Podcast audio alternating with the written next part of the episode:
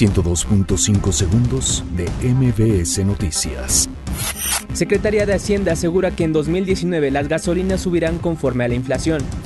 Loreta Ortiz renuncia a Morena para buscar cargo como ministra en la Suprema Corte de Justicia de la Nación. Diputados declaran vigente autonomía de la Fiscalía General. PGR revela declaraciones de servidores públicos vinculados a investigación de caso Odebrecht. Ignacio Morales Lechuga niega haber recibido sobornos del cártel de Sinaloa. Detienen en Zacatecas a seis integrantes del cártel del Golfo. Tormenta invernal provoca lluvias y bajas temperaturas en el norte del país. Roma se sitúa entre las nueve precandidatas al Oscar a Mejor Película. Cruz Azul pone transferible a Andrés Rentería y a Walter Montoya tras perder el título ante América. 102.5 segundos de MBS Noticias.